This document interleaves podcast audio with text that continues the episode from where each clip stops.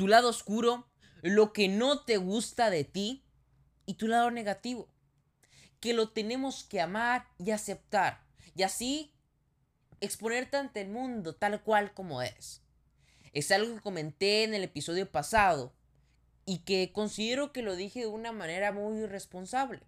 Porque expliqué muy fácil y muy sencillo, como si sí fuera, el aceptarte a ti mismo y el vivir ese proceso.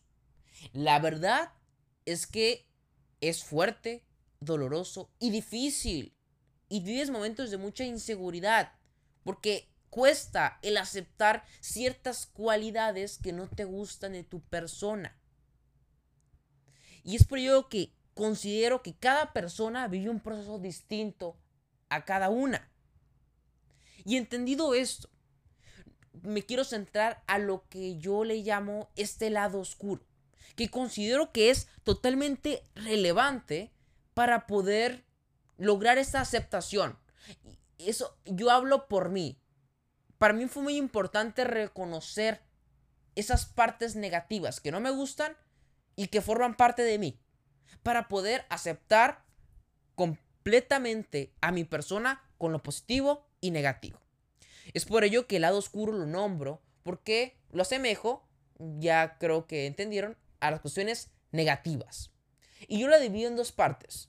Cualidades que no me gustan, sentimentales o emocionales, y físicas. Las sentimentales son emociones como enojo, eh, que en ocasiones soy mamón o manflays, y egoísta.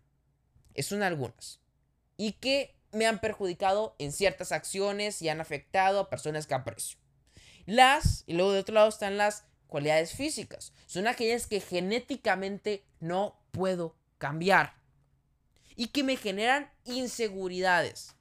Por ejemplo, el observar en redes sociales, en este mundo digital que vivimos, que es maravilloso, en el que en ocasiones, en ese proceso que yo viví de aceptación, pues antes yo me comparaba con muchachos más altos, más fuertes, que les gustaba más a las muchachas con ese tipo de características.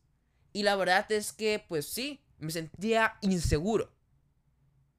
Y fue ese momento que yo me di cuenta que no me puedo comparar con nadie. Porque sí, a lo mejor yo no seré tan alto, pero tengo que aceptar como soy yo. Y creo que fue ese el punto más importante en este proceso que yo he tenido en aceptarme. Sí, no tienes que comparar, creo que es algo muy importante. Cada persona es original a su manera, es única. Y sí, puede ser muy cliché, pero cada quien tiene esas cualidades que lo hacen distinto a los demás.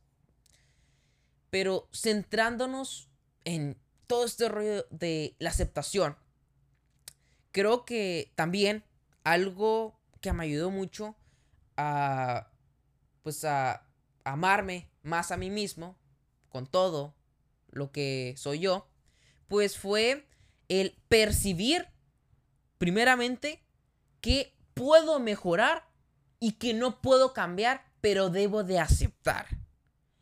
Y lo primero, voy a tomar un ejemplo muy sencillo. Las emociones, esas, claro que las puedo mejorar. Aceptarlas y buscar la forma de mejorar y, hacer, y, y sí, mejorar, esa es la palabra, mejorar. Y las cuestiones físicas. La estatura, no, la puedo cambiar. Mi color de ojos, no, lo puedo cambiar. Mido 1,70 y quiero medir 1,80. Pues no, puedo, ya tienes 19 años, se acabó. O a lo mejor sí, a lo mejor no. Pero así eres tú y forma parte de pues, lo que es David. Bueno, sí, lo que es David. Y, y, nada más es eso, el aceptar eso. Es lo que me ayudó mucho para pues vivir este proceso que le llamo el lado oscuro.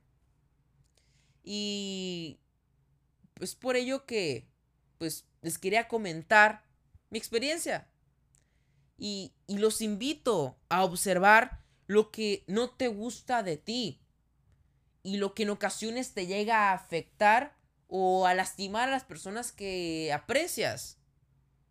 Entonces, más que nada, espero que te haya servido lo que comenté anteriormente y aceptes la gran persona que eres. Sí, la gran persona que eres. Espero que te haya gustado. Mi nombre es David Dávila y nos vemos en el siguiente episodio. Bye.